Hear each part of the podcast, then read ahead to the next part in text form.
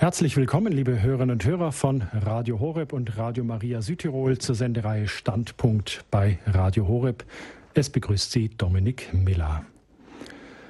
Das Jahr 1989 hat Europa völlig verändert. Protagonisten der Wende, das waren sicher auf der einen Seite der polnische Papst, der die Menschen ermutigte, durch Wandel zur Wahrheit zu finden. Auf der anderen Seite der sowjetische Generalsekretär, der mit Glasnost und Perestroika, also Transparenz und Umgestaltung, den Kommunismus ins dritte Jahrtausend zu retten versuchte. Es waren aber sicher nicht nur diese herausragenden Persönlichkeiten und manch profilierte Politiker allein, die die Wende herbeigeführt und vorbereitet haben. In den Jahren zuvor und während der unglaublichen Ereignisse der zumeist friedlichen Revolution waren es viele einzelne, mutige Menschen, die beharrlich und zum Teil mit großem persönlichem Risiko an der Wende gewirkt haben. Heute sind ihre Namen, ja, manchem sind sie bekannt, aber für viele sind es nach wie vor noch ganz unbekannte Namen. Ich darf einige nennen. Heinz Breuer, Oskar Brüsewitz, Jerzy Popieluszko, Lech Walensa, Christian Führer, Václav Havel, das sind sicherlich Namen, die jeder kennt. Frank Richter, Zilla von Böselager, Imre Kosma, Václav Mali, Laszlo Tökes. Die Reihe ließe sich fortsetzen und wer weiß, wie viele Namen Sie erkannt haben oder von welchen Sie noch nie gehört haben. Über diese Menschen wollen wir auch in dieser Sendung sprechen. Über das, was im Vorfeld der Wende und unmittelbar während der Wende geschehen ist und welche Rolle dabei eben auch einzelne Menschen gespielt haben, darüber wollen wir unter anderem in Standpunkt sprechen. Christen in Osteuropa, Wegbereiter der Wende. Unser Studiogast, der ist sozusagen Chronist des Wandels in Osteuropa und der Revolution gewesen, denn als TV-Korrespondent in Mittel- und Osteuropa hat er viele Jahre die dortige politische und gesellschaftliche Situation beobachtet und ist Zeitzeuge dieses Umbruchs geworden. In seinem Buch Urbi et Gorbi, Christen als Wegbereiter der Wende, erzählt er von der großen Hoffnung auf Freiheit, von der Suche nach Wahrheit und von Menschen, darunter eben auffallend vielen Christen, deren Mut das Wunder der Wende ermöglicht hat. Herzlich willkommen bei Standpunkt Joachim Jauer. Schön, dass Sie heute hier bei uns sind. Grüße Gott. Guten Abend, danke, dass Sie mich eingeladen haben. Ich darf Sie unseren Hörerinnen und Hörern kurz vorstellen. Sie sind 1940 in Berlin geboren. Sie studierten klassische Philologie, Philosophie und Geschichte, bevor Sie Ihre Laufbahn als Hörfunk- und Fernsehjournalist, Dokumentarfilmer, Hochschuldozent und auch als Schriftsteller begannen. Sie sind einer breiten Öffentlichkeit bekannt durch Ihre Tätigkeit als Fernsehkorrespondent und als Leiter des ZDF-Büros in der DDR. Ja, ältere Hörer kennen Sie auch aus der Reihe Kennzeichen D. Die Sendung gibt es ja nicht mehr. Herr Jauer, wie kommt denn jetzt eigentlich ein ja, Korrespondent des ZDF in der DDR dazu, ein Buch mit so einem Titel wie Urbi et Gorbi zu schreiben? Das ist eine vergleichsweise einfache Erklärung. Ich habe als äh, Korrespondent, der in einer Diktatur gearbeitet hat, die Gesetzmäßigkeiten des Journalismus strenger zu beachten als ein Journalist in einer freiheitlichen Demokratie. Das Grundgesetz des Journalisten lautet, wie in anderen Fällen auch, audiatur et altera pars lateinisch, man muss auch die andere Seite hören. Wenn Sie nun in einer monothematisch verfassten Diktatur, wo es nur die Parteipresse gibt ähm, und die Meinung der einen einzigen herrschenden Partei, im Falle der DDR war es die SED, wenn Sie nur diese eine Meinung lesen und hören und sehen können, brauchen Sie eine andere Meinung. Und ähm, da bot es sich an, während ich in einem Zeitraum von 20 Jahren mit Unterbrechungen in der DDR tätig war, bot es sich an, zu den Kirchen zu gehen. In Lutherland DDR war das überwiegend die evangelische Kirche. Und ich habe dann von Ort zu Ort und von Gemeinde zu Gemeinde langsam mein Bild mosaikmäßig zusammensetzen können. Hat ja auch noch ein paar eigene Augen im Kopf und habe dadurch ähm, gesehen, äh, wie die andere Seite, wie die Menschen vor Ort denken, entgegen dem, was die Propaganda der Partei uns vorspiegeln wollte. Der Nebeneffekt, der sehr wichtig war, jetzt komme ich dazu, das Buch, der Nebeneffekt, der wichtig war, ganz einfach, ich habe auf diese Art und Weise Menschen kennengelernt, die später 1987, 88 und insbesondere 89 wie ich das gerne nenne, an den Stellschrauben der Revolution gedreht haben, die im Hintergrund mit einem anderen Wertegerüst im Kopf ähm, gearbeitet haben, die etwas anderes wollten, eine andere Gesellschaft wollten, Gerechtigkeit, Wahrheit, Freiheit wollten. Und die kamen zu einem Gutteil eben aus der christlichen Tradition. Es waren also, wie ich das gerne beschreibe, nicht die Kirchen. Das ist nicht von den Kirchen angeleitet worden, sondern es waren Menschen aus den Kirchen heraus, die das individuell getan haben und einige Namen haben sie ja genannt. Warum dann auch gerade Urbi et Gorbi? Warum dieses Wortspiel aus dem Segen des Papstes und dem Namen des Generalsekretärs? Na gut, also Urbi et Gorbi ist natürlich ein bisschen flapsig, ähm, aber das meint Folgendes. Äh, für Urbi steht Johannes Paul II. und für Gorbi steht natürlich Gorbatschow. Ich konnte, nachdem mein Lektor im Herder Verlag, wo das Buch zu haben ist, äh, diesen Titel an irgendeinem Wochenende mir vorschlug und ich äh, eigentlich dachte, das ist mir ein bisschen zu flapsig, habe ich dann aber angefangen, die Beziehung der beiden Männer, die mir bis dato nur bekannt waren, dass sie das eine oder andere Gespräch miteinander geführt haben, die Beziehung der beiden Männer näher zu recherchieren und ich bin zu ganz erstaunlichen äh, Ergebnissen gekommen. Nicht etwa ging es mir darum, ähm, den sowjetischen Generalsekretär Gorbatschow zu einem Christen als Wegbereiter der Wende umzustricken, aber ich habe in seiner in seinen Äußerungen und in seinen Verhaltensweisen Dinge kennengelernt bei dieser Recherche, die darauf hinweisen, dass der Mann einfach anders dachte als seine Vorgänger Andropov, Tschernenko, Brezhnev, von Stalin oder Lenin wollen wir da gar nicht erst reden. Also Gorbatschow ist getauft. Gorbatschows Frau ist eine praktizierende orthodoxe Christin gewesen. Gorbatschow hat auf seinem Schreibtisch liegen gehabt die Sozialenzykliken der Päpste zur Balance von Arbeit und Kapital bei der Formulierung seiner Perestroika-Politik etc. pp.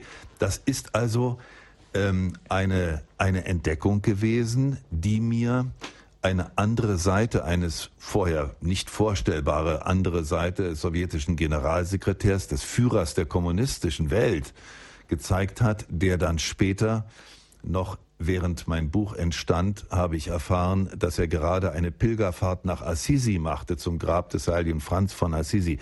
Also das macht die Vorstellung, dass das Herr Stalin gemacht hätte, der mal gesagt hat, wie viel Divisionen hat der Papst, da waren doch gewaltige Unterschiede und insofern ist der Titel Urbi et Gorbi berechtigt. Ich halte beide Figuren für die Ikonen äh, dieser dieses unglaublichen Vorgangs, der zu, zum Zusammenbruch des Kommunismus geführt hat. In der Kurzformel lautet das, der eine, Johannes Paul II., hat 1979 den Anstoß zum Umbruch gegeben mit der Gründung der Solidarność, worüber wir sicher ja noch sprechen werden. Ähm, und der andere hat das zehn Jahre später, ob er wollte oder nicht, zugelassen. Vielleicht wollte er sogar. Noch kurz zu Ihnen, bevor wir weiter mit den schillernden Persönlichkeiten machen. Wie kam es überhaupt, dass Sie Korrespondent beim ZDF geworden sind und dann auch in die DDR gegangen ist? sind? Gab es da irgendwie bei Ihnen eine persönliche Vorgeschichte, dass es auch gerade dann die DDR war, in der die Sie als Korrespondent... Die persönliche Vorgeschichte liegt darin, dass ich ähm, 100 Meter von der Sektorengrenze Ost-West in Berlin aufgewachsen bin. Und... Ähm, äh, während ich äh, dann ein, ein junger Mann wurde, äh, wurde dann die Mauer dahingestellt. Und natürlich blieb für jeden, der einigermaßen wach war, die Frage, was passiert da hinter der Mauer? Und da ich mit meiner klassischen Philologie in vielerlei Hinsicht keine große Zukunft sah, obwohl ich Latein und Griechisch immer noch sehr gerne habe, ähm, habe ich mich dann um Geld zu verdienen, zunächst bei RIAS Berlin bemüht. Das ist der Rundfunk im amerikanischen Sektor gewesen, der weit eine, die Stimme der Freiheit, die weit in der ganzen DDR zu hören war. Und von dort hat man mich zum ZDF geholt und dort haben wir äh, Ende der 60er Jahre die erste Fernsehreihe aufgebaut, die hieß Drüben, um die Terra Incognita DDR für Westdeutsche. Ein wenig aufzuklären, den weißen Fleck auf der Landkarte ein bisschen einzufärben.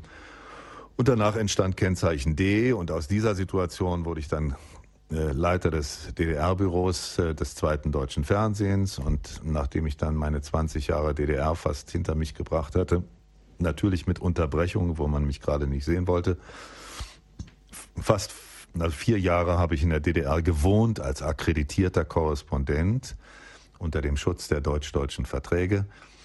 Ähm, dann bin ich nach Osteuropa gegangen, rechtzeitig, sehr schön, 1987, war dort Sonderkorrespondent für ganz Osteuropa und war dann so etwas wie ein Wanderzirkusdirektor in Sachen Revolution. Ich bin also von Land zu Land gegangen und habe beobachtet, wo kriselt es, wo gibt es Einbrüche, wo verändert sich etwas. Und da waren Polen, und Ungarn ganz vorn.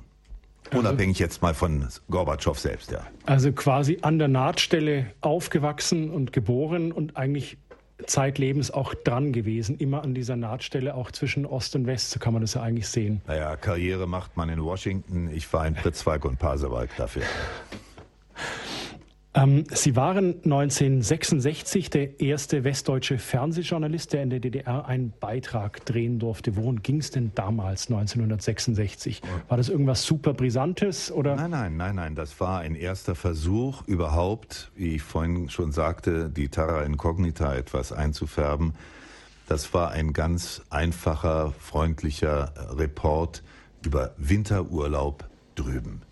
Es war ein Filmchen in so ein 15 Minuten Schwarz-Weiß-Film in Oberwiesenthal zu Füßen des Fichtelbergs, dem einzigen äh, etwa schneesicheren Ort der DDR, der einigermaßen alpine Möglichkeiten bot. Und das ist schon so was Besseres gewesen für DDR-Verhältnisse.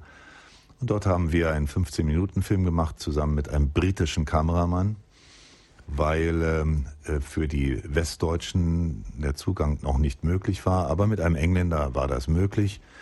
Und auf gut Sächsisch waren wir dann die Herren vom britischen Fernsehen, weil die DDR zu diesem Zeitpunkt in der zweiten Hälfte der 60er Jahre sehr darauf erpicht war, internationale Anerkennung zu bekommen. Und dann war ein englischer Fernsehkameramann schon für die ganz wichtig. Sie haben vorhin es schon anklingen lassen, Johannes Paul II. und die Gewerkschaft Solidarität. Ohne die, ja, diese Kombination der beiden scheint eigentlich aus heutiger Sicht die, die Wende undenkbar. Ist es richtig, das so zu sehen? Es ist ganz sicher so, dass die Axt an ähm, den großen Baum Kommunismus äh, 1978, 79, 80 in Polen gelegt worden ist. Das ist ähm, denke ich, auch unter Historikern äh, unumstritten, wenn es auch in Deutschland äh, gerne, ganz gerne übersehen wird, weil man so häufig so tut oder die Geschichte so verkürzt sieht, als sei die Mauer in Berlin von alleine umgefallen. Das ist ein sehr langer, äh, sehr harter Kampf gewesen, der in Polen begonnen hat. Vielleicht Vielleicht sollte man das alles, wenn Sie mir gestatten, Bitte, ja. ein paar frühere Stationen sagen.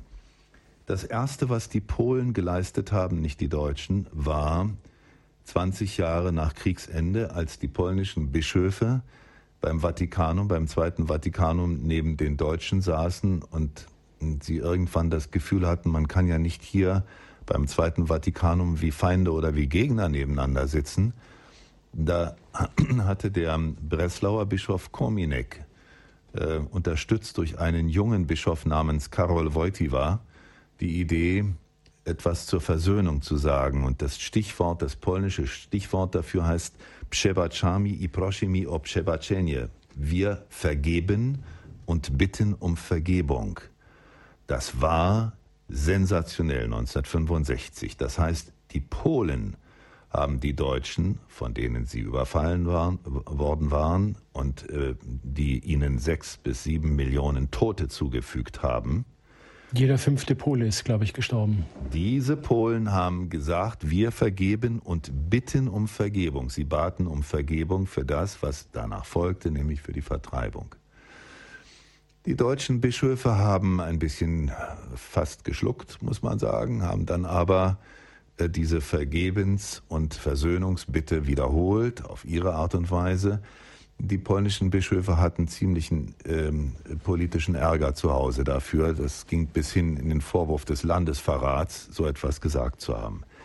Aber das war neben der Denkschrift der evangelischen Kirche etwa zur gleichen Zeit in Deutschland ein ganz, ganz wichtiger wahrgenommener Schritt, eines Umdenkens nach all dem, was die Gewalt bis 1945 in Europa ausgelöst hatte.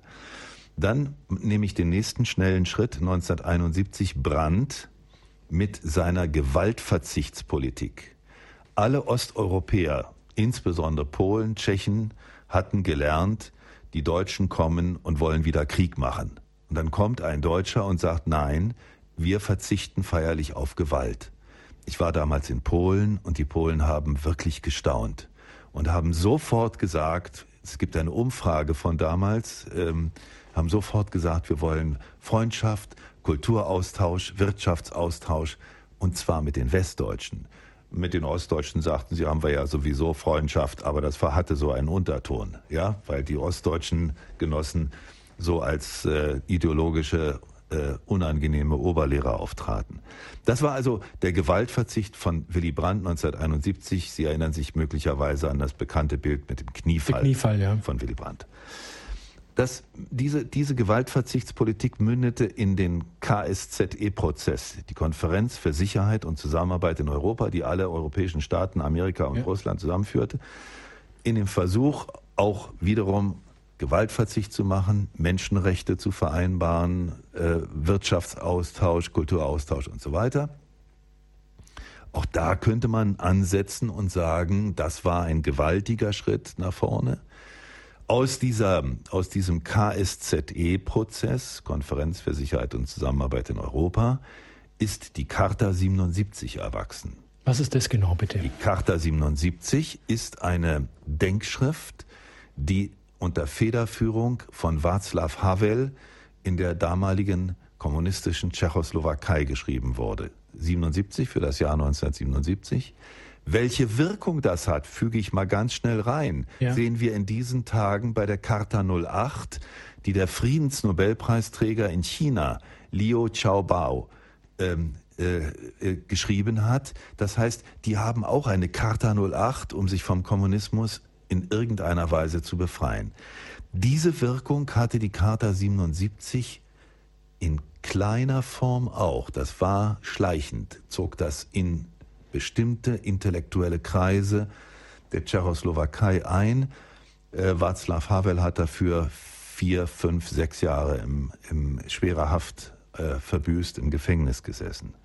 Und jetzt kommt der ganz große Moment 1978 wo plötzlich im Oktober die Welt überrascht war. Es ist in diesen Tagen äh, gewesen, des Oktober, die Welt überrascht wurde, dass ein Pole zum Papst gewählt wurde. Völlig überraschend. Niemand kannte den so richtig, Karol Wojtyła. Und der ging äh, in seiner ersten Ansprache ähm, zu den Menschen und sagte, den wichtigen Satz, habt keine Angst, öffnet die Grenzen der Staaten und Gesellschaftsordnungen für Christus und seine rettende Macht und die Freiheit. Das zu einem Zeitpunkt, ich war damals Korrespondent in der DDR, wo alle Welt fürchtete, zu Recht fürchtete, dass auf Ostseite äh, Raketen der Sowjetunion SS-20 und SS-22 mit Atomsprengköpfen aufgestellt wurden und auf Westseite als Antwort ebenfalls mit Atomsprengköpfen bewaffnete Pershing-2-Raketen der Amerikaner. Da sagt er, öffnet die Grenzen der Staaten- und Gesellschaftsordnung. Ich weiß nicht mehr, wie ich damals das so registriert habe, aber mit Sicherheit als ein Journalist, der in dieser Zeit tätig war, habe ich mir gedacht, freundlicher Mann, große Illusion. Wie soll das passieren in diesem fürchterlich geteilten Kalten Kriegseuropa? Aber ein halbes Jahr später, und da beginnt die Geschichte, wenn Sie so wollen, ein halbes Jahr später hat äh, Johannes Paul II. durchgesetzt, seine erste Pilgerreise nach Polen zu machen. Und da ging's los. Da hat er dann die berühmten Worte gesprochen auf dem Platz, dass eben der Geist Gottes das Angesicht dieser Erde, und da hat er ja, glaube ich, mit dem Bischofsstab auf den Boden gestampft, damit klar war, die polnische Erde. Das war am Pfingstsonnabend ja. 1979, wobei das polnische Wort Ziemia Erde gleichzeitig Nation und Land bedeutet. Also er hat den Polen klar gemacht, der Geist Gottes verändere das Antlitz dieser Nation. Ähm, Bischof Muschinski nannte das, er hat die polnische Nation noch einmal komplett gefirmt. Der Papst. Nicht die individuelle Firmung, sondern er hat sie noch einmal gefirmt an diesem Pfingstfest. Das Wichtige bei dieser Reise war, die Partei war schockiert, weil es kamen sehr, sehr viele Leute. Wenn die Partei sich Mühe gab, hatten sie vielleicht 250.000 Leute zusammenkommandiert unter roten Fahnen, aber da war plötzlich eine Million. Oder in Krakau über zwei Millionen. Der, der damalige Ministerpräsident Mieczysław Rakowski, ein kritischer äh, Kommunist, äh, hatte sich äh, in Krakau ein Hotelzimmer äh, besorgen lassen, wo er hinter der Gardine stand und guckte, was die da machen, hat er mir erzählt, weil er wissen wollte, was für eine Kraft, was für eine für ein Sog von diesem Mann Johannes Paul ausging. Wenn man, ich konnte, ich konnte den Papst nie danach fragen, ob er eine, eine Strategie dabei gehabt hat. Ähm, aber man kann sagen, das Allerwichtigste, was ihm gelungen ist, oder was der Effekt seiner Reise war, dass die Menschen merkten, guck mal einer an, wie viele wir sind. Ich bin mit meiner Wut auf das Regime, mit meiner Angst vor dem Regime nicht allein. Da sind ja noch ein paar andere hunderttausend Millionen. War das den Menschen so nicht klar? Äh, das war mit Sicherheit in dieser Größenordnung nicht klar. Natürlich wussten die Polen voneinander, wenn sie in die Kirche gegangen sind, dass da Andersdenkende sind, aber dass es diese Größenordnung annahm, war, denke ich, weder den Polen klar, noch dem entsetzten Moskau, Ostberlin, Prag, wo die kommunistischen Führer saßen, die mit, mit hellem Entsetzen zugeguckt haben, was sich da abspielte. Sie müssen auch bedenken, es sind ja nicht nur beispielsweise nach Krakau äh, äh, Polen gekommen, sondern dann kamen Pilgergruppen äh, aus der DDR, aus der Tschechoslowakei, aus Ungarn, Bulgarien, Rumänien, Kroatien, Slowenien und er hat sie praktisch alle als meine polnischen, als meine slawischen Brüder angesprochen. Er konnte ihre Sprachen. Es gibt ein, eine wunderbare Filmsequenz, Fernsehsequenz, wo in Krakau wo die Eucharistiefeier auf den Burnie, also auf den, den Krakauer Wiesen in, in Vor, Vorstadt, äh, stattfand, mit, wie gesagt, über zwei Millionen Menschen. Da äh, tauchte plötzlich während seiner Predigt ein handgemaltes Transparent auf der tschechischen Gruppe, Pilgergruppe, da stand drauf, Heiliger Vater, vergiss uns Tschechen nicht.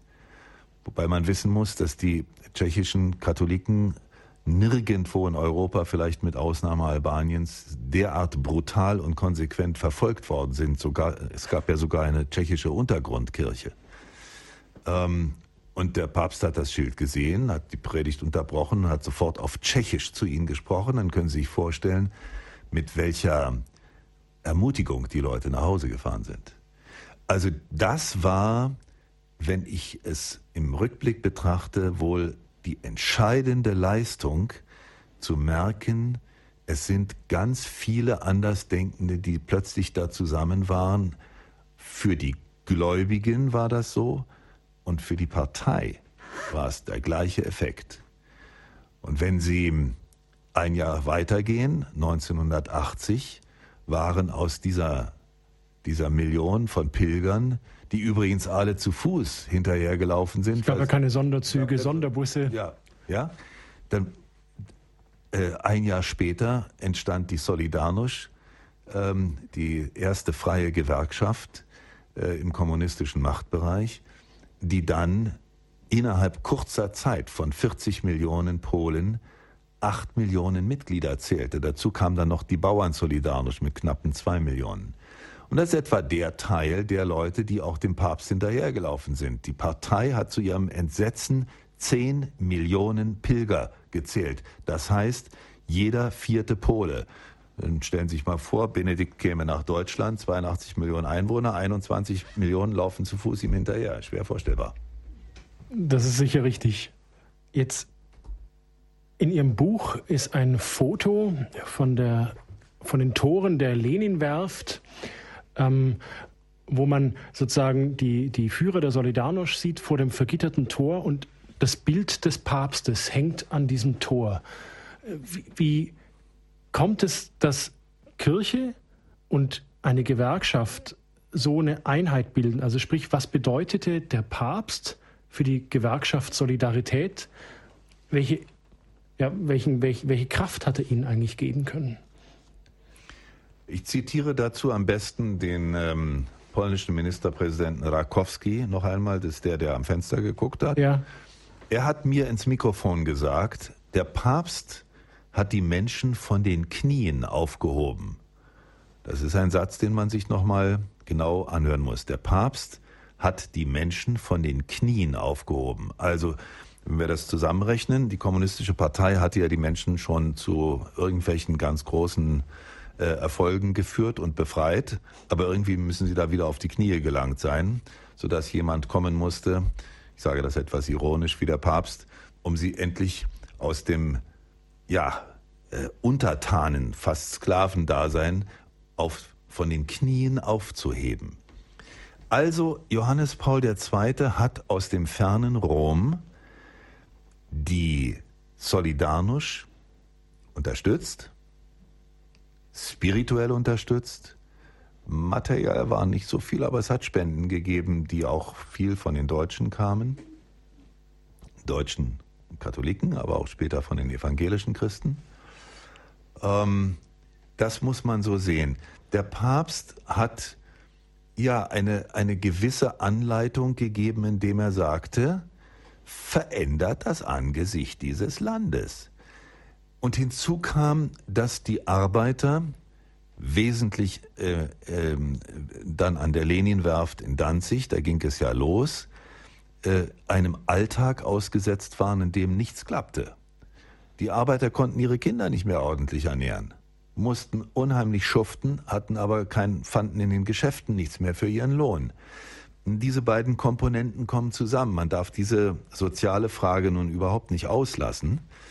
Aber es gab anders als in allen anderen Ärgernissen, die es überall in den kommunistischen Ländern gab, hier eine Unterstützung von außen. Und bedenken Sie bitte, zu diesem Zeitpunkt waren 95 Prozent der Polen Katholiken. Das ist eine völlig andere Situation als in den anderen Ländern, wo es diese einheitliche Ausrichtung oder spirituelle Erfahrung der Menschen nicht gab. Für die polnische Nation galt zu dem Zeitpunkt, heute hat sich das ein bisschen verändert, aber auf hohem Niveau, ähm, für die polnische Nation galt, dass die katholische Kirche in den vergangenen 200 Jahren immer auf der Seite des kleinen Mannes war. Das war leider in anderen europäischen Ländern nicht immer so, aber da war es so.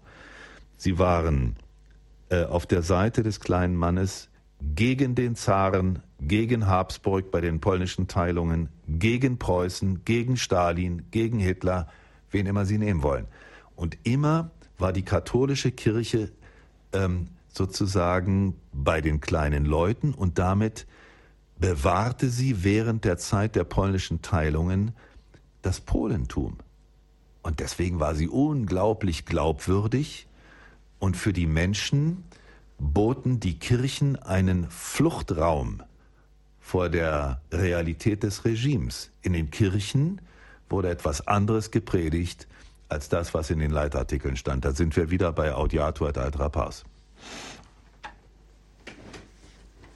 Wenn wir den Papst anschauen, Sie haben vorhin auch die Charta 77, Václav Havel in der Tschechoslowakei erwähnt. Und nochmal, um zurückzukommen auf den Generalsekretär Gorbatschow. Karol Wojtyla ist mit dem Programm angetreten Wandel durch Wahrheit. Václav Havel sagte in Wahrheit leben. Das war die Kernaussage eines seiner Essays 1978. Und Glasnost und Perestroika übersetzt heißt Transparenz und Umgestaltung und weiter frei übersetzt Wahrheit und Wandel.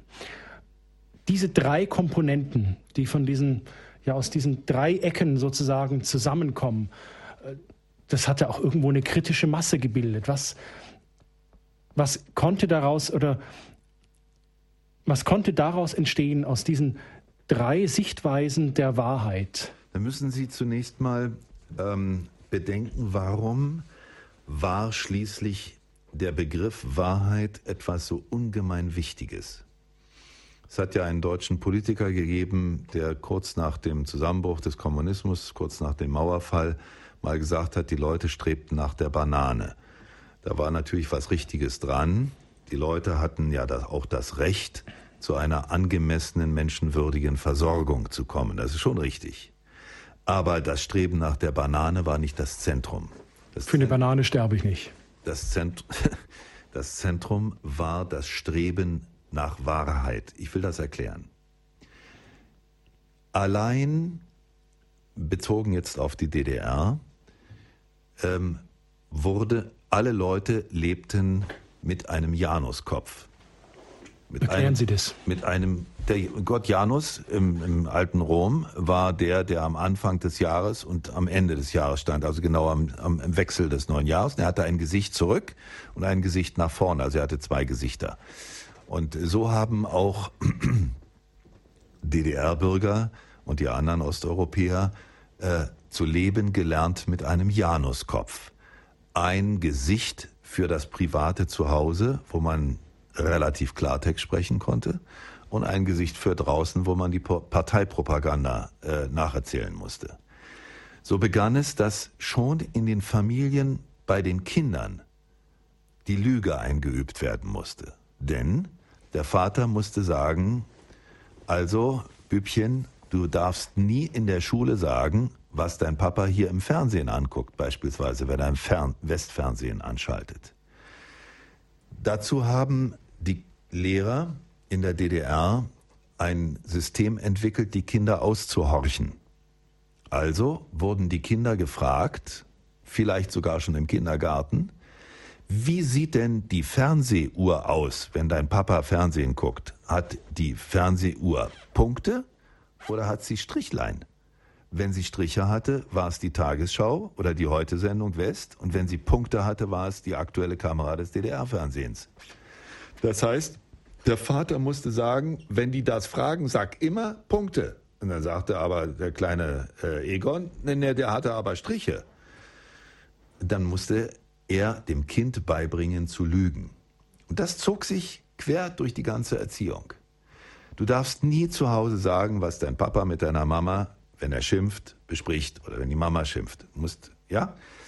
So. Und an irgendeiner Stelle erträgt das ein Mensch nicht mehr.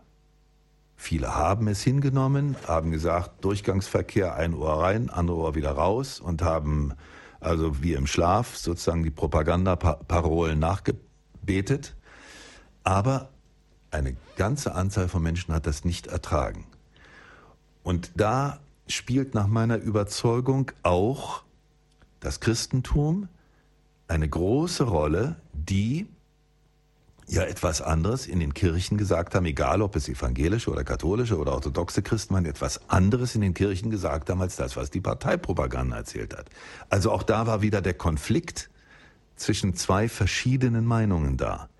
Insofern ist der Begriff Wahrheit, die man erreichen wollte, die man durchsetzen wollte, etwas ganz, ganz Wichtiges. Jetzt kommen Beispiele das für uns in, äh, aus der DDR vielleicht bekannteste Beispiel war ähm, die Kontrolle der Kommunalwahlen im Mai 1989, wo junge oppositionell denkende Leute gesagt haben, wir lassen uns die 99,96 Prozent nicht mehr vorschwindeln als Ergebnis einer Einheitswahl. Die sind in die Wahllokale gegangen und haben mitgezählt und haben festgestellt, die schummeln da mit den Stimmzetteln. Also auch da war es eine Suche nach der Wahrheit.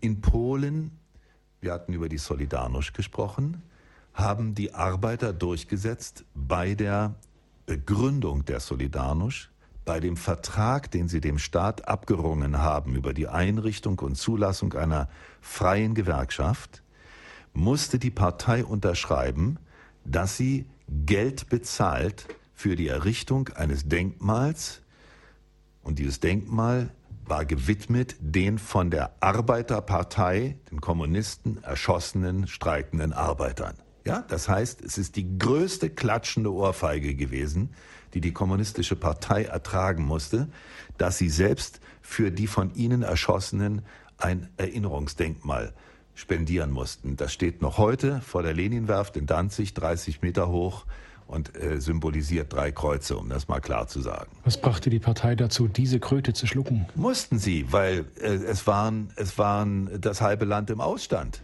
Sie hatten keine Chance. Stand der innere Frieden einfach auf dem Spiel? Nicht nur der innere Frieden, sondern auch die Wirtschaft brach zusammen, die Versorgung brach total zusammen. Und vielleicht ein noch sehr eindringliches Beispiel aus Ungarn. Die Ungarn lebten in der Familie mit der Lüge der Partei, dass 1956, als es einen großen Freiheitskampf der Ungarn gegeben hatte, der von sowjetischen Panzern blutig niedergeschlagen worden ist, sie mussten mit der Lüge der Partei leben, dies sei ein von außen, vom westlichen Ausland gesteuerter faschistischer Putsch gewesen. Tatsächlich war es ein Ringen um die Freiheit. Also die Mama und der Papa haben gesagt, dein Großvater, der ist für die Freiheit gestorben, aber in der Schule, in der Universität, in den Medien und so hörte er, das sei ein faschistischer Putsch gewesen. Dies war die schwerende Wunde in Ungarn, womit sich die Ungarn nie einverstanden erklären haben. Und 1988 wurde so etwas in dem sich langsam verändernden Ungarn wurde so etwas wie eine Bürgerinitiative geschaffen zur Durchsetzung der historischen Wahrheit. Stelle man sich mal vor, zur Durchsetzung der historischen Wahrheit. Und diese Bürgerinitiative hat es geschafft, zunächst einmal die heimlich ermordeten Führer dieses Aufstandes von 1956 aus einem Schindanger auszubuddeln, wo sie neben verendeten Zirkustieren verscharrt worden waren. Und sie haben die Partei gezwungen, die Akten alle herauszugeben. Das oberste Gericht hat dann entschieden, es waren Helden und Patrioten und keine Landesverräter.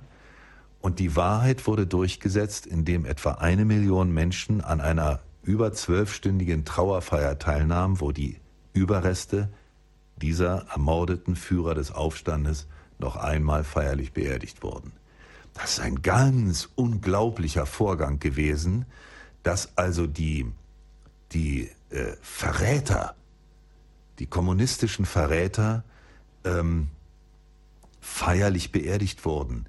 Wir haben aus der Stalinzeit erfahren, dass viele Leute zu Unpersonen gemacht wurden. Von Fotos wegretuschiert, die gab es einfach in den Büchern auch nicht mehr. Ganz wichtige Leute die neben Stalin standen, wurde dann eben so wegretuschiert, da war ihm dann ein Fleck oder nicht mehr zu sehen.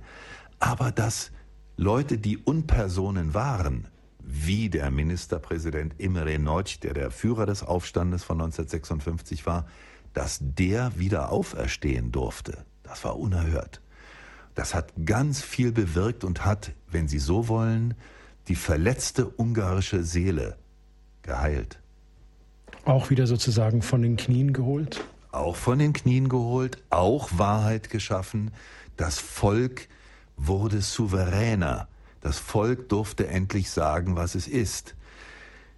Die, das, und das vielleicht noch ganz entscheidende Beispiel war 1988 in der Sowjetunion in Moskau der äh, All-Unions-Kongress der Partei unter Führung von Gorbatschow der erste freie Parteitag, wo offen pro und contra geredet werden durfte.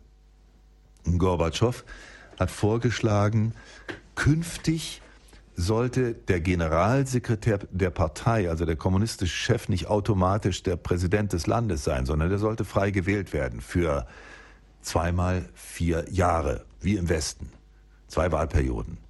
Und dann fragte er, wer ist dafür, wer ist dagegen? Und dann meldete sich ein Genosse aus Georgien, Genosse Kabaize, und sagte, ich bin sehr dafür, nur zweimal vier Jahre einen Präsidenten zu wählen, denn ich stelle mir vor, Stalin hätte nur acht Jahre Zeit gehabt, um sein schreckliches Werk zu vollziehen. Und dann sieht man, wie die Menschen, die Parteitagsdelegierten, die Taschentücher zücken. Denn in jeder russischen Familie waren Opfer des Stalinismus. Auch das ist ein Moment der Durchsetzung der Wahrheit.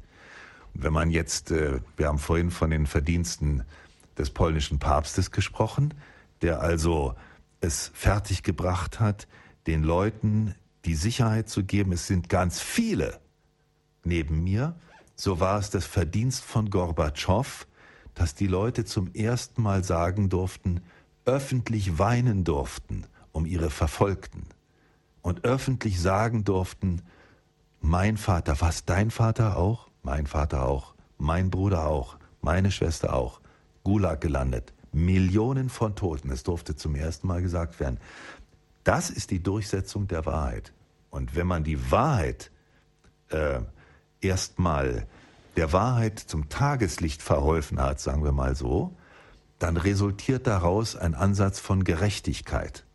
Und wenn man das hat, kann man den nächsten Schritt machen und sagen, jetzt gehen wir in Richtung Freiheit.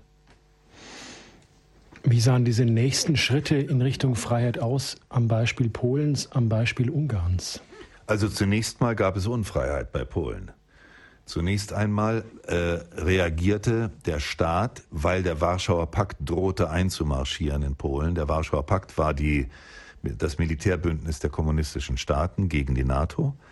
Die wollten ihren eigenen. Äh, äh, also das heißt, dass ich das richtig verstehe, die Verhandlungen der Solidarność mit der polnischen Regierung waren immer unter dem Damoklesschwert, dass jetzt die Bruderstaaten einmarschieren. Die Verhandlungen waren unter diesem Damoklesschwert. Die polnische Regierung sah keinen anderen Weg, als der Solidarność äh, äh, zu gestatten, sich zu organisieren. Wie gesagt, mit in kürzester Zeit acht Millionen Mitgliedern. Es gab aber ja auch ein Militärmanöver parallel als Druckmittel. Militärmanöver des Warschauer Paktes, Soyuz hieß das, also Einheit. Die drohten also in Polen einzumarschieren und das zu unterdrücken nach dem Vorbild 1968 in Prag, 1956 in Ungarn. Und da hat Jaruzelski, der der damalige äh, Generalsekretär und Staatschef in Polen war, die Bremse gezogen und hat das Kriegsrecht eingeführt am 13. Dezember 1981. Also ungefähr anderthalb Jahre nach Entstehen der Solidarność. Dieses Kriegsrecht blieb bestehen über Jahre, ähm, bis es zum zweiten Besuch des Papstes Johannes Paul kam. Noch während des äh, äh, laufenden Kriegsrechtes äh, ist er nach Polen gekommen. Die Partei hat ihn wiederum zähneknirschend reingelassen, weil sie nicht mehr fertig wurde mit der Situation im Land. Die Leute waren halt bockig, die haben auch nicht mehr gearbeitet, sondern das funktionierte gar nichts mehr im Land. Die Führer der Solidarność und die wesentlichen Aktivisten, ungefähr 20, 30.000 Leute waren in Lagern interniert. Und die Leute haben nicht mitgespielt, die haben sich das nicht gefallen lassen. Also mussten sie irgendwie einen Vermittler suchen, so haben sie Johannes Paul reingelassen. Und der ist angetreten und hat versucht, die Dinge einigermaßen, man würde fast sagen, zu moderieren. Ähm, dem Jaruzelski hat er gesagt, ich bin ein Pole, ja, und du wirst jetzt dieses Kriegsrecht aufheben. Und in der Tat, drei, vier Wochen später wurde das Kriegsrecht offiziell zurückgefahren, wenn auch solidarisch verboten blieb und das Ganze ein Polizeistaat blieb. Aber das schreckliche Kriegsrecht war nicht mehr. Und auf der anderen Seite hat er der Solidarność, die ja verboten war, geraten, das Mögliche zu tun und nicht mit dem Kopf durch die Wand zu gehen. Ähm, dass ähm, diesen, diesen mäßigenden Einfluss, den der Papst da ausgeübt hat, der ist nicht zu unterschätzen, äh, wiewohl er die Leute nach wie vor ermuntert hat, Solidarität zu üben. Also das polnische Wort Solidarność heißt ja nichts anderes als Solidarität. Und er hat statt des Wortes Nächstenliebe in seinen Predigten immer das Wort Solidarität verwendet und jedes Mal haben die Leute gejubelt. Klar, äh, auf wessen Seite er stand, war damit völlig klar. Es gibt äh, sehr schöne Bilder aus der Zeit, wo plötzlich in den Kirchen überall auf den freien Plätzen, wo der Papst ähm, äh, äh, sich zeigte, äh, tauchten riesige Solidarność-Spruchbänder auf, das äh, rote Zeichen der Solidarność und Fahnen wehten überall. Und im Breslauer Dom gibt es eine ganz besonders hübsche Geschichte, ähm, wo der Papst in seiner Predigt die Menschen immer wieder zu Nächstenliebe, Klammer auf Solidar äh, Solidarität, Klammer zu Solidarność, ermahnte. Immer wenn er das Wort erwähnte, erhoben die, weiß ich, 20, 30, 50 Ministranten hinter ihm das Rochette und hatten ein T-Shirt darunter mit dem Schriftzug Solidarność. Was, äh, das, das sind einfach Vorgänge, die unglaublich sind und die das Volk zusammengeschweißt haben, auch in der Zeit des Kriegsrechts. In Ihrem Buch schreiben Sie eine Begebenheit zurück nach Ungarn, als die als der Gerichtshof in Ungarn sozusagen die ja, die Opfer des Volksaufstandes von 56 wieder rehabilitiert hat, sie sozusagen von der Unperson wieder zur Person machte. Während dieser Sitzung des Gerichtshofes kam ja auch die Nachricht rein, dass der Parteiverantwortliche, der die Erschießung dieser Menschen verursacht hat oder angeordnet hat, dass der in, sozusagen in dieser Stunde auch gestorben ist. Das sind ja unglaubliche Zeichen sozusagen, die auch die diese ja, Momente auch begleiten. Ja, das war Janosch Kadar, den man anderthalb Jahre zuvor aus dem Parteiamt gejagt hatte als Generalsekretär der Partei. Der ist in der Tat an diesem Morgen ähm, gestorben.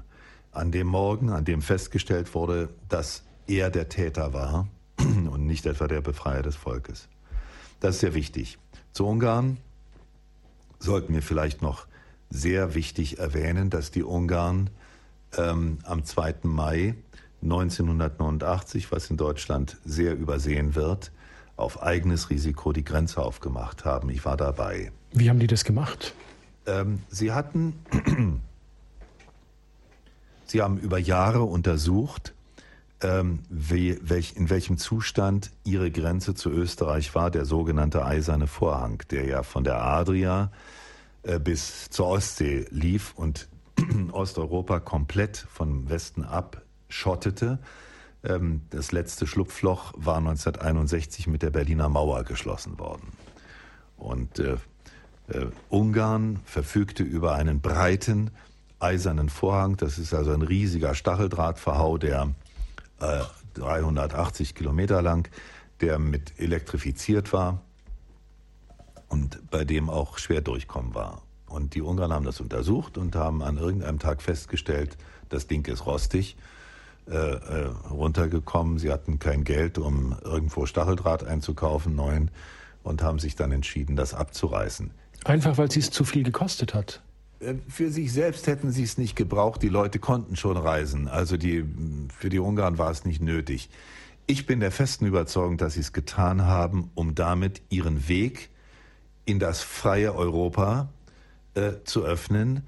Und es war die Rache für 1956. Auch das ist ein Akt gewesen, um sozusagen auch auf diesem Wege in der Wahrheit zu leben. Von den Knien aufzustehen. Ja. Also, ich war dabei, als die das machten. Wir sind da morgens ähm, zu der, zu der Grenze hingebracht also, worden. Wohlgemerkt, ganz kurz noch zum Verständnis, das ja. war nicht das Pan-Europa-Picknick. Ach, wo, das war viel, viel später, da war die Grenze schon völlig offen und da gab es überhaupt keinen, keinen eisernen Vorhang mehr. Auch nicht als Herr Genscher oder Herr Alois Mock sich mit Jula Horn haben fotografieren lassen beim äh, symbolischen Aufschneiden des Eisernen Vorhangs. Das haben sie da künstlich wiederhergestellt. Da gab es gar keine. Das war eine Inszenierung sozusagen. Das war inszeniert. Okay, also 2. 2. Mai 89 ist eine ganz andere Geschichte. Acht Wochen vorher, am 2. Mai, haben die Ungarn das angefangen. Ich war dabei als äh, einer der ganz wenigen, jedenfalls für die Deutschen mit meinem Fernsehteam. Und es fuhren, wir waren in dem, in dem äh, äh, Abschnitt zwischen zwei Stacheldraht verhauen in einer grünen Schneise, wo man ein Partyzelt aufgebaut hatte für die Journalisten mit Cola und äh, Gulaschsuppe. Und äh, äh, wir wunderten uns, was wir da sollen. Jedenfalls fuhren dann Militärwagen an und Soldaten sprangen ab mit riesigen Bolzenschneidern. Also Sie wussten gar nicht, was Sie da erwartet. Wir ahnten es nicht. Nein, es hat vorher einen Hinweis gegeben, wir können die Grenze nicht halten und wir werden das irgendwie abbauen. Aber was dann passierte, war für mich, der ich mit einem Bein in West und einem Bein in Ost aufgewachsen bin, direkt an der Grenze etwas Ungeheuerliches. Die schnitten also den Stacheldraht auf nach dem ungarischen Kommando Elere vorwärts und links und rechts von mir wurde dann der Stacheldraht zusammengerollt. Übrigens auf Spezialmaschinen aus der DDR, wie ich sehr schnell erkannte. Das ist ja voller Ironie. Was ich sehr gerne auch im ZDF dann berichtet habe als äh, ähm, Hinweis für meine Zuschauer in der DDR, ähm, die das übrigens auch verstanden haben, denn schon wenige Wochen später war äh, Budapest voll von DDR-Rucksacktouristen, meist jugendlichen Alters. Also die hatten verstanden, da ist ein, ein Loch, wo man abhauen kann. Ähm, ich habe mich an diesem Tag im Regen hingestellt und habe gesagt, hier endet an dieser Stelle nach 40 Jahren die Teilung Europas in Ost und West.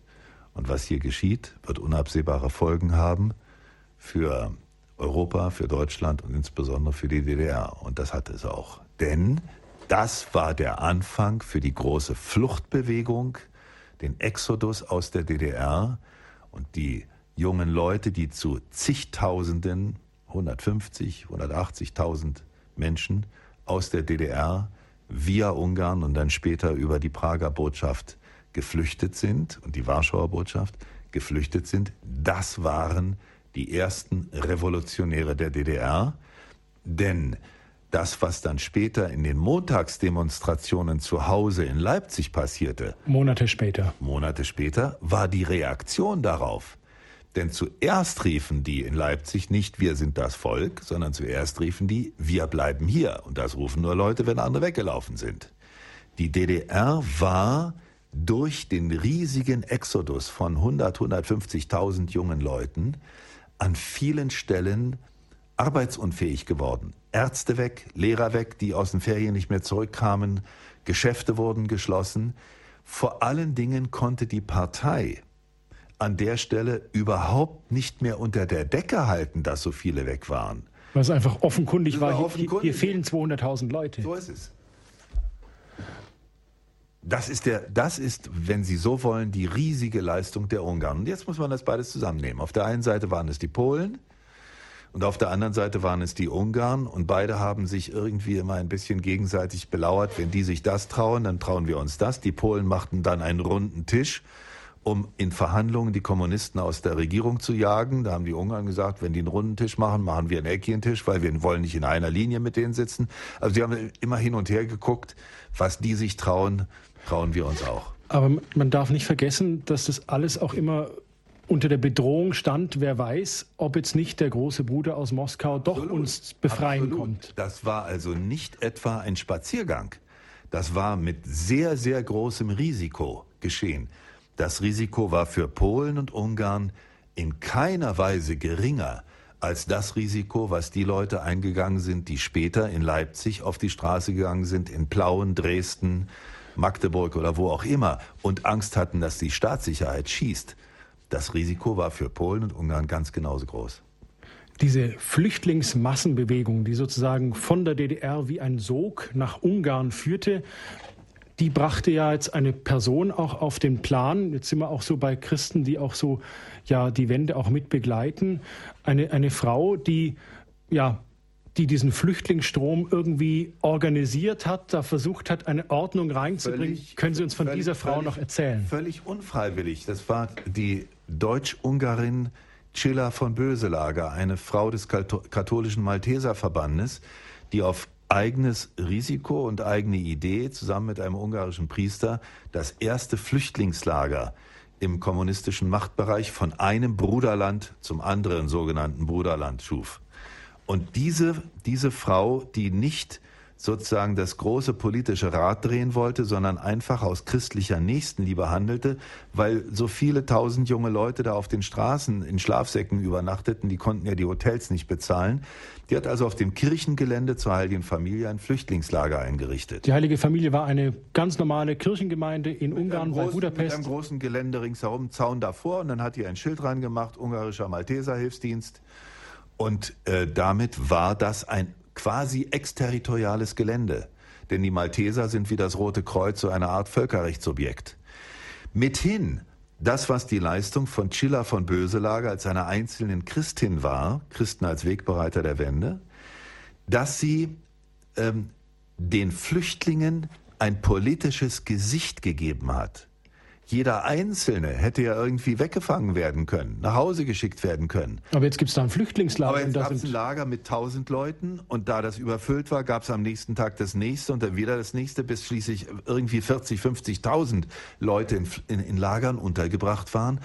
Die konnte man nicht in Viehwagen verladen und in die DDR zurückschicken. Also das war die Leistung von Schiller von Böselager.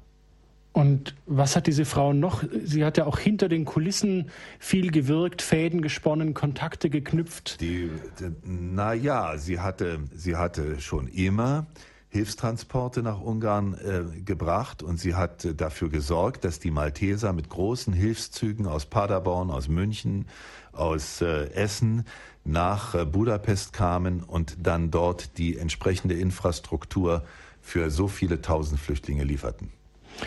Liebe Hörerinnen und Hörer von Radio Horeb, Sie haben eingeschaltet in der Sendereihe Standpunkt Christen in Osteuropa, Wegbereiter der Wende. Der Wende. Wir sind im Gespräch mit Joachim Jauer, erst freier Autor und ehemaliger Korrespondent des ZDF in der DDR. Ja, und wenn Sie das Buch von Joachim Jauer, von dem er jetzt noch spricht, ausführlich mal lesen möchten, beim Radio Horeb Hörerservice ist es hinterlegt. Das Buch heißt Urbi et Gorbi, erschienen im Herder Verlag von Joachim Jauer. Liebe Hörerinnen und Hörer von Radio Horeb, Sie haben eingeschaltet bei Standpunkt. Unser Thema heute Abend Christen in Osteuropa, Wegbereiter der Wende. Wir sind im Gespräch mit Joachim Jauer, erst freier Autor und ehemaliger Korrespondent des ZDF in der DDR.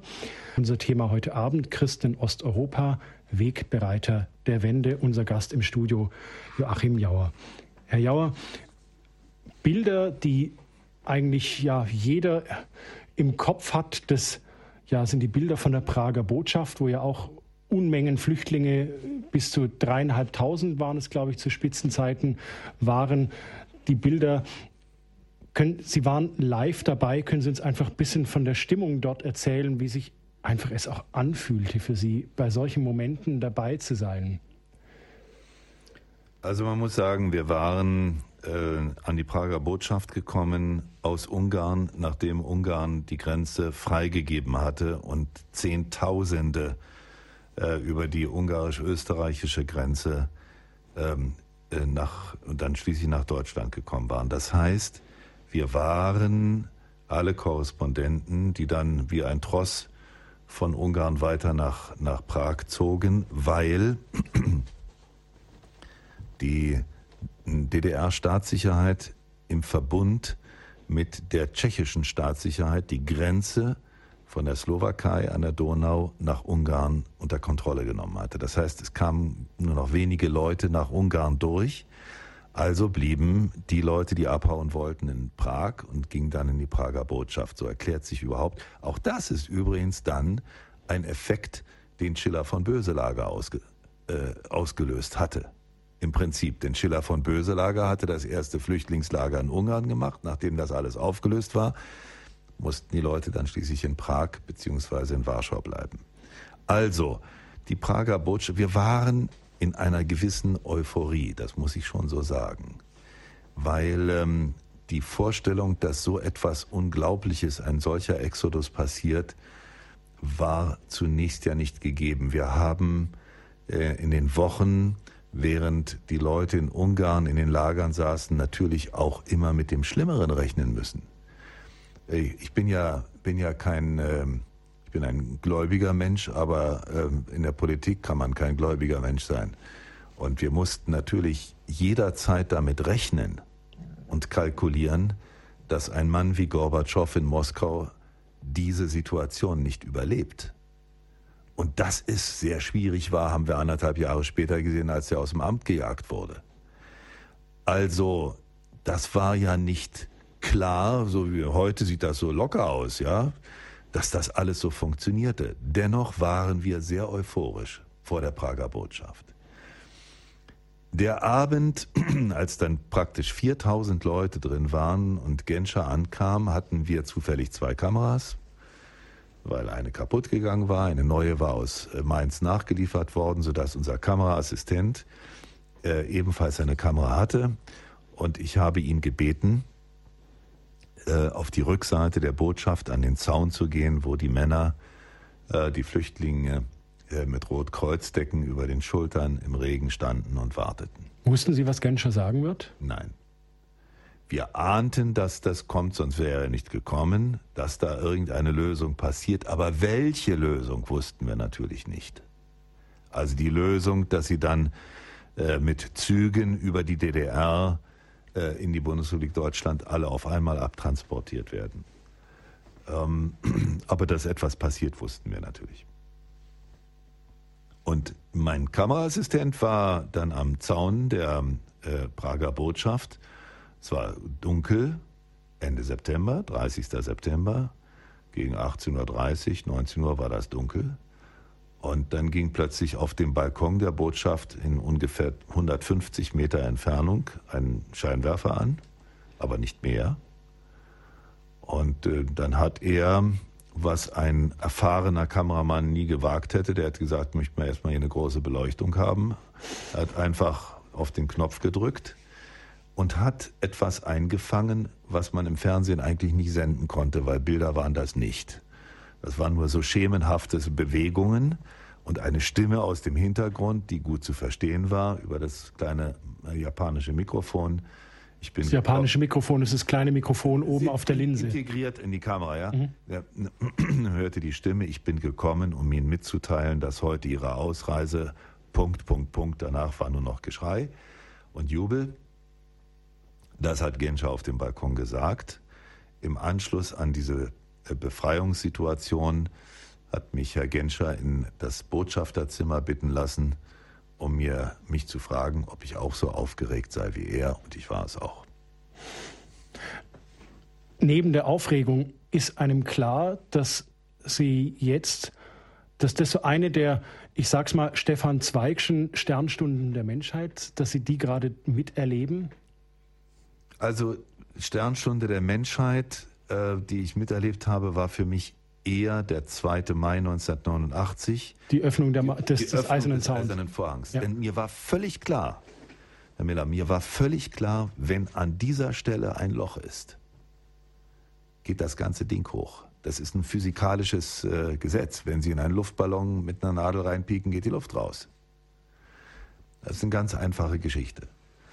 Und ähm, das war mir völlig klar, dass damit sozusagen die, die Geschichte nicht mehr zu halten war. Welches Ende, welches Finale es mit dem Mauerfall dann gefunden hat, das ahnte ich natürlich nicht und schon gar nicht, dass es zu einer derart äh, äh, geschmeidigen äh, Wiedervereinigung Deutschlands kommt, in der sogar zugestanden wurde, dass das ehemalige äh, äh, sowjetische Einflussgebiet DDR in die NATO äh, eintreten darf. Damit hatte ich nicht gerechnet. Alle Leute, die das heute sagen, sie hätten das vorher gewusst, müsste man nochmal an den Lügendetektor anschließen. Jetzt schaltet sich der erste Hörer in unsere Sendung ein. Ich begrüße aus München Herrn Pater Brixi. Grüße Gott. Ja, grüß Gott. Ähm, ich wollte Folgendes in Erinnerung rufen und, und dann fragen, wann das war. Da war doch noch mal eine dramatische Situation in Russland selber als Jelzin, äh, also diesem kommunistischen Putsch gegenüberstand und dann mit einem Sender von Kirche in Not, der hineingeschmuggelt wurde, äh, das so organisiert hat, dass die Menschen sich vor die Panzer stellten und die nicht schießen konnten und also das Ganze dann abgeblasen wurde. Wie war das und in welchem Zusammenhang stand es äh, zeitmäßig mit den anderen Ereignissen? Ähm, das steht mit den anderen Ereignissen äh, in einem geringeren Zusammenhang, weil es zwei Jahre danach war. Es war die Phase, in der Gorbatschow aus dem Amt gejagt wurde und Jelzin sich schützend davor stellte, dass es nicht zu einem Militärputsch kam. Ähm, aber das hat mit den Ereignissen, über die wir jetzt hier sprechen, äh, praktisch nichts zu tun. Aha. Hätte das die, die ganze Situation nicht mehr zurückdrehen können? Nein, nein, das war ja, das ist ja 1992 passiert. Ah ja. Ja?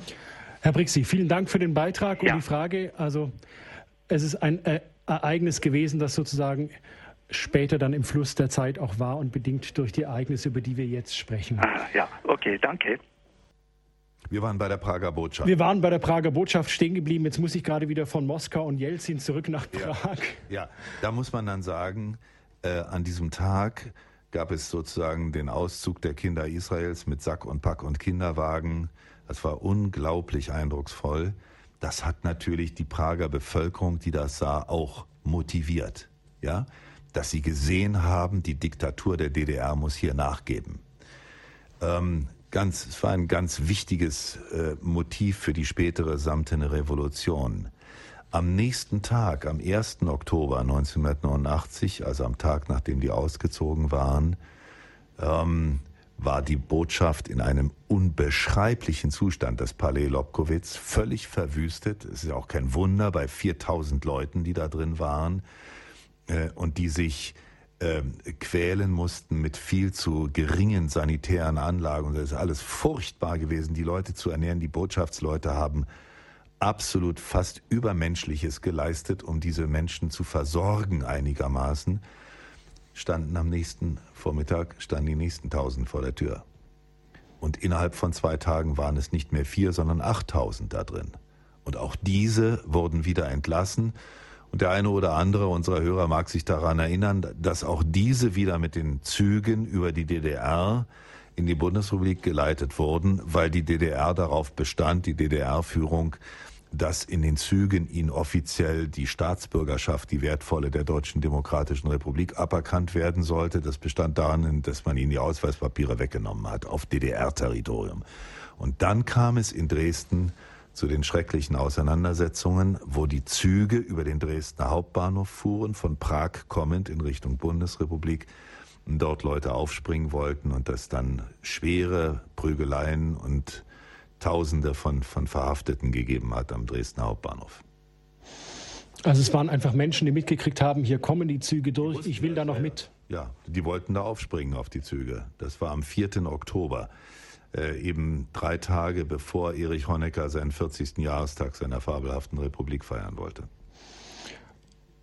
Also das heißt, jetzt in dem Licht gesehen, dass die Ereignisse, die dann folgten mit, der, mit den großen Montagsdemonstrationen, die wären ohne ja, die Hilfe der Polen, ohne die Vorarbeit der Ungarn und der Tschechen, das wäre eigentlich nie gegangen. Das äh, muss man so sehen, denn äh, äh, es entstanden die Montagsdemonstrationen dieser Größenordnung erst nach dem Exodus aus Ungarn, erst nach dem Exodus über Prag, nämlich am 9. Oktober. Da war die erste große historische Montagsdemonstration. Kein Zweifel, dass das eine unglaubliche historische Leistung in Deutschland war, eine friedliche Demonstration, die zum Ende, das Ende der Gewalt einleitete. Völlig klar. Aber sie wäre nicht, sie ist nicht aus sich selbst entstanden, sondern sie ist entstanden als Reaktion auf den riesigen Exodus, äh, der über Ungarn möglich gemacht wurde. Und man soll nicht vergessen, übrigens auch über Polen.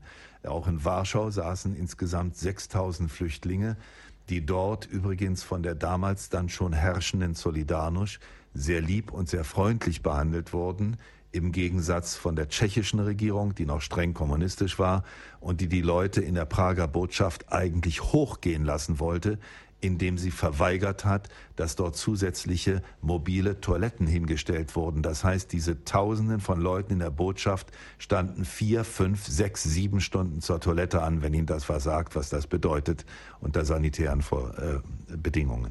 Können wir noch einen Blick auf ja, Menschen werfen, die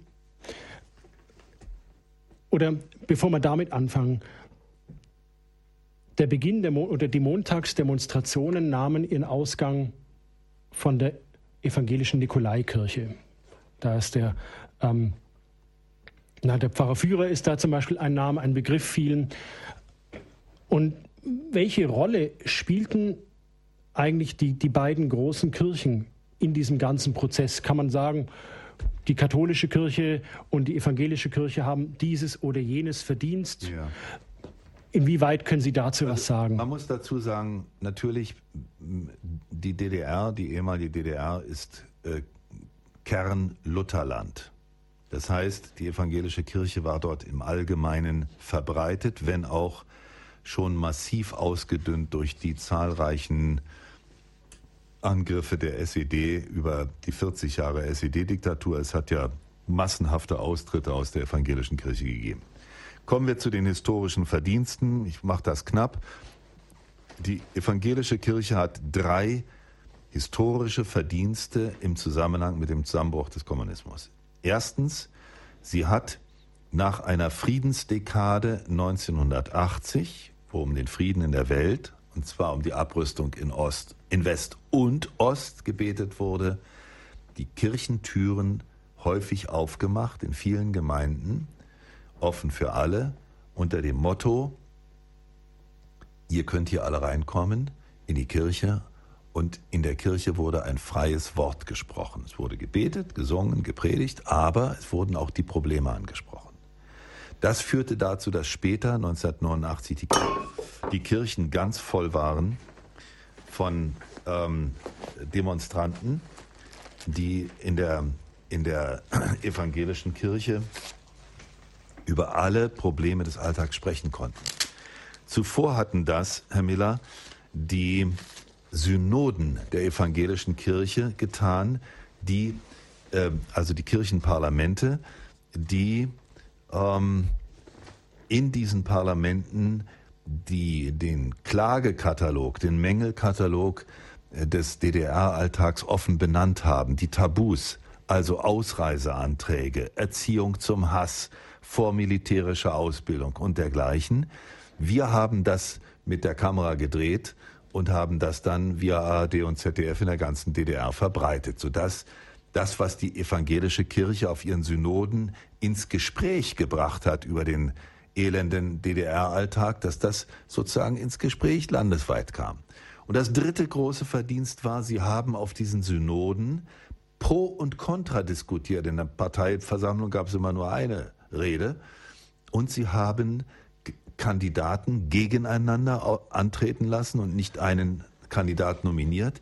Und sie haben geheim abgestimmt und nicht alle offen einstimmig. Also Grundkurs Demokratie. Grundkurs Demokratie, das ist das große Verdienst der evangelischen Kirche. Kritisch anzumerken bei den evangelischen Christen wäre, dass es in der Not der Diktatur den Versuch gegeben hat, ein Programm zu formulieren, das da lautete Kirche im Sozialismus. Wie sieht es, wie hätte das aussehen sollen? Das war der Versuch zu formulieren, Gott hat uns an diese Stelle hierher gestellt und wir müssen in dieser Gesellschaft Kirche sein.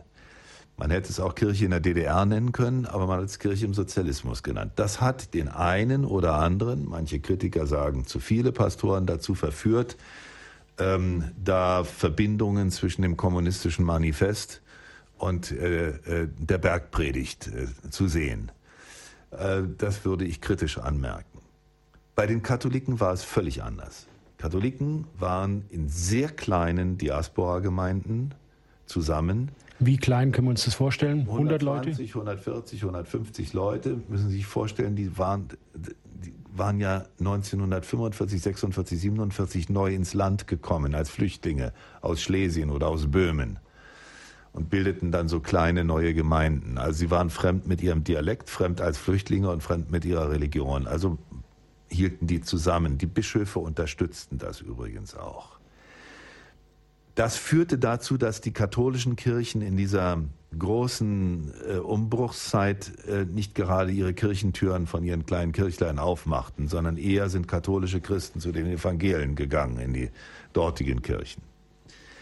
Wenn man aber über die große über die Leistungen der Katholiken sprechen will, dann muss man sagen, sie waren in der Widerstand gegen das Regime, in der Gegnerschaft zu dem atheistischen Angriff unendlich viel konsequenter und härter und klarer als viele evangelische Christen. Sie haben keinerlei Kompromisse zugelassen. Das ist sehr, sehr wichtig, wenn man also einen Bilanzstrich, ich muss das alles sehr pauschal sagen, Herr Miller, da gibt es sicher differenzierende Dinge noch, die man dazu sagen könnte. Aber wenn man pauschal einen Strich drunter zieht, muss man sagen, die Katholiken haben durch die Diktatur hindurch sehr viel mehr Schäfchen bewahrt als die evangelischen Christen. Durch diese Härte und Konsequenz. Viele katholische Familien, auch evangelische, aber bei den Katholiken war es deutlicher, Viele katholische Familien haben unendliche Opfer auf sich genommen. Ihre Kinder ähm, durften nicht zum Abitur, durften nicht studieren, mussten einfache Berufe machen, konnten keine Karriere machen. Das haben viele Leute auf sich genommen, um ihrer Glaubensüberzeugung willen. Also es ist durchaus eine sehr ambivalente Sichtweise auf die Rolle der Kirchen in der DDR. Ja. Ähm, können Sie uns ein bisschen was erzählen zu ja, Menschen, die so ja da schon auch mitgeprägt haben, da den Boden bereitet haben. Äh, ich denke da an, Sie erwähnen in Ihrem Buch zum Beispiel den Pfarrer Heinz Brauer. Breuer. Oder Breuer. Heinz, äh, Pfarrer Heinz Breuer, ähm, den ich den ähm, Missionar von Stalinstadt genannt habe. Ähm, Stalinstadt ist eine Neugründung gewesen, 1948 etwa, äh, 49, 50, äh, als der Versuch, äh, die DDR äh, von Stahllieferungen aus der Bundesrepublik autark zu machen, indem man dort eben selbst Stahl produzierte. Die Stadt wurde aus dem Boden gestampft, die Stalinstadt und es wurden aus allen Teilen der damaligen DDR Bestarbeiter, Jungkommunisten zusammengezogen, um das Werk hochzuziehen. Und mit diesen zog ein junger evangelischer Pfarrer dahin in einem Bauwagen und versuchte in Stalinstadt, das heute Eisenhüttenstadt heißt, an der Oder, versuchte dort eine christliche Gemeinde aufzubauen. Trepp auf, Trepp ab. 2000 hat er gewonnen unter den Jungkommunisten, was eine unglaubliche Leistung ist. Eine unglaubliche Leistung. Ich habe Heinz Breuer kennengelernt, der also zwischen 1952 ungefähr bis 1981 in einem Bauwagen der Gosner Mission äh, lebte und auf der Treppe nach draußen hin im Sommer Gottesdienst feierte und die Leute standen draußen herum äh, und predigte. Dieser Pfarrer Heinz Breuer wurde belohnt. Und zwar mit dem ersten Kirchenneubau, ähm, der mit äh, bundesdeutschen Geldern finanziert wurde in Eisenhüttenstadt, der erste evangelische Kirchenneubau nach dem Krieg. Äh, ein richtig großes Gemeindezentrum, die Friedenskirche von Eisenhüttenstadt. Das hat die Kommunisten in ganz besonderer Weise geärgert, weil sie als der erste selbst erklärte Friedensstaat auf deutschem Boden sagten, wozu brauchen wir eine Friedenskirche, weil wir doch selbst alle schon für den Frieden sind. Aber, das ist die besondere Leistung, die Christen meinten eine andere Sorte von Frieden. Nicht nur einen Frieden, ähm, der sozusagen nach kommunistischem Vorbild definiert war, sondern einen Frieden, der auch den Gegner mit einbezog. Und ähm, diese Sorte von gewaltfreiem Frieden konnten die Kommunisten nicht leiden. Die Kommunisten haben ja das schöne Wort geprägt oder das hässliche Wort geprägt, der Friede muss bewaffnet sein. Das sagten die Christen überhaupt nicht.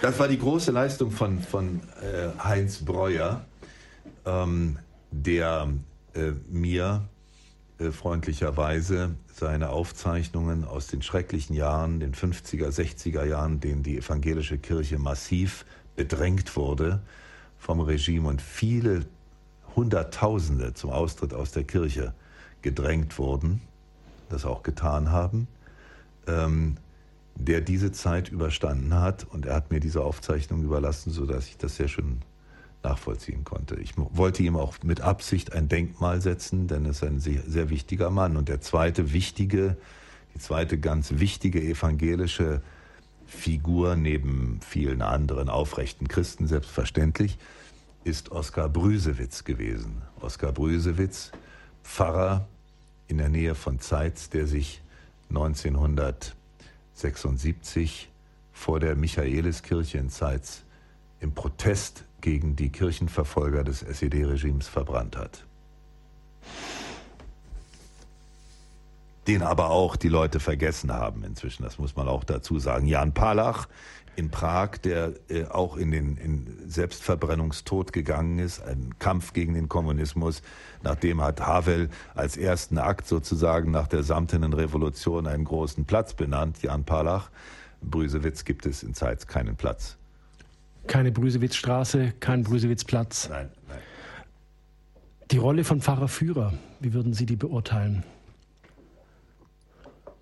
Also Nikolaikirche, Leipzig, Montagsdemonstration. Pfarrer, Pfarrer Führer hat gemeinsam mit Pfarrer Christoph Wollenberger, der wohl der Spiritus Rector von der ganzen Geschichte war, ab 1981 im Gefolge der Friedensdekade, die ich vorhin schon erwähnt habe, Friedensgebete, Montagsgebete in der Nikolaikirche abgehalten, die zu Anfang sehr, sehr spärlich besucht waren, aber im Verlaufe der Reaktionen auf ähm, die Ausreisewellen äh, zu prall gefüllter Nikolaikirche geführt haben und das Verdienst der Nikolaikirchengemeinde mit Pfarrer Christian Führer aber insbesondere auch mit Pfarrer Christoph Wollenberger, der sehr schwer krank wurde, bevor die eigentlichen Großdemonstrationen einsetzten. Nach Stasi-Verhören ist er so krank geworden.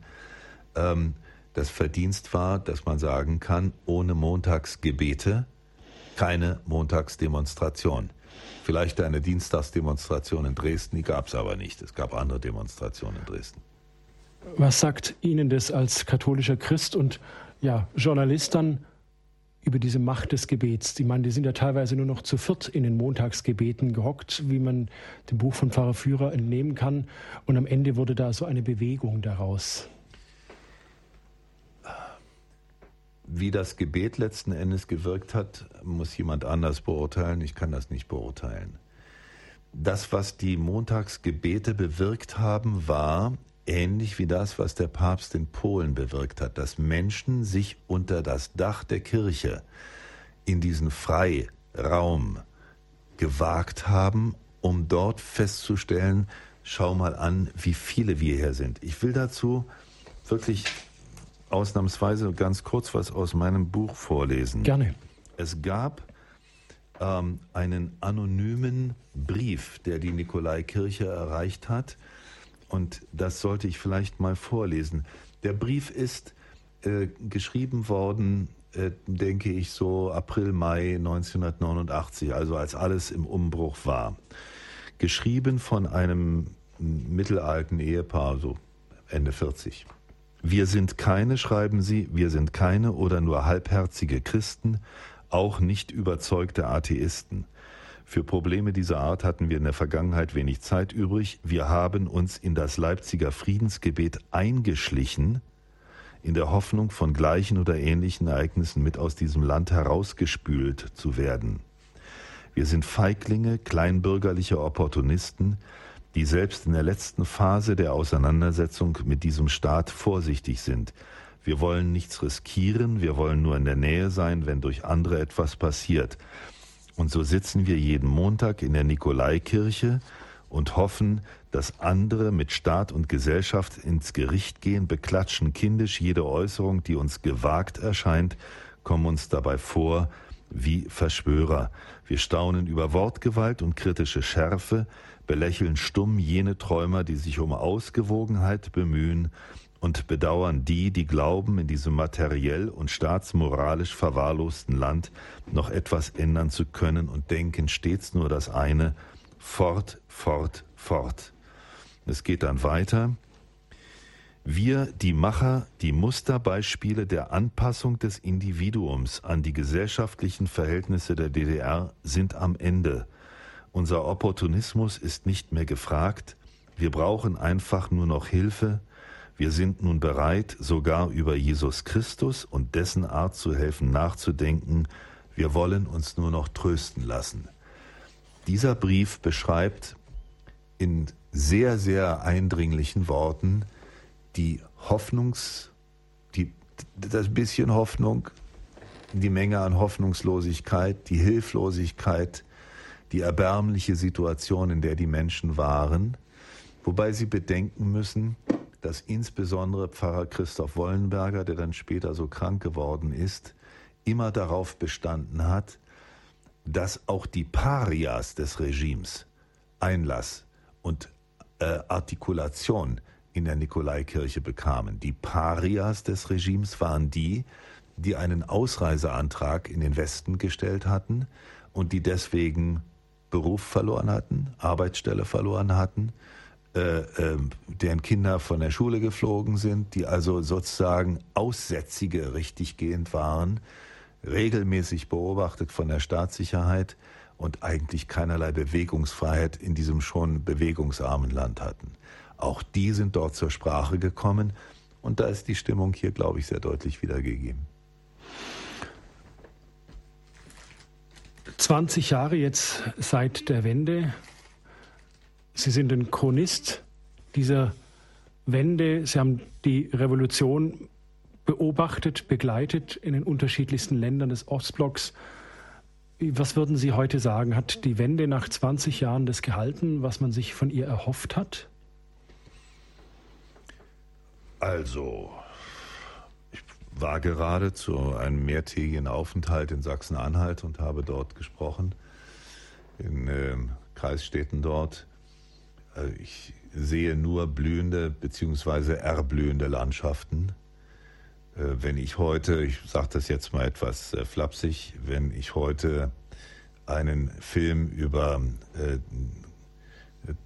kaputte, verwahrloste Gegenden in der DDR zu drehen hätte, würde ich möglicherweise einen Straßenzug im Ruhrgebiet eher vorziehen als einen in Leipzig. Das ist ja fantastisch alles wieder aufgebaut. Ich verkenne dabei nicht, wie groß ähm, die Enttäuschung vieler Menschen ist, die man im Zuge der, des Wiederaufbaus der DDR außen vor gelassen hat und nicht mit eingebunden hat, also die vielen Erwerbslosen, die es noch immer gibt. Ähm, das, ist das, das ist das eine. Das zweite ist, ähm, der von mir sehr verehrte Bundespräsident Richard von Weizsäcker hat ganz zu Anfang, kurz nach der Wende gesagt, Deutschland ist größer und protestantischer geworden. Mit Verlaub gesagt, hier hat er traurigerweise geirrt. Deutschland war größer und konfessionsloser geworden. Ähm, ein Vorgang, den in der DDR die SED mit Brachialgewalt herbeigeführt hat und der im zusammenwachsenden Deutschland oder zusammengewachsenen Deutschland im Westen auf freiwilliger Basis gerne vollzogen wird. Das stelle ich hier gerne mal fest. Herr Jauer, letzte Frage an den Journalisten. Was würden Sie denn als Journalist gerne noch erleben? Wo wären Sie gerne noch dabei?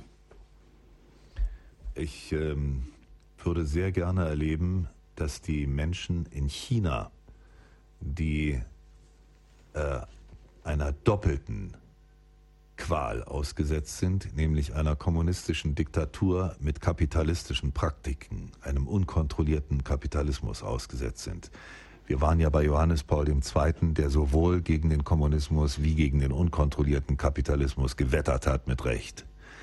In China haben wir hier eine Doppelung. Menschen, die dort in besonderer Weise dem ausgesetzt sind.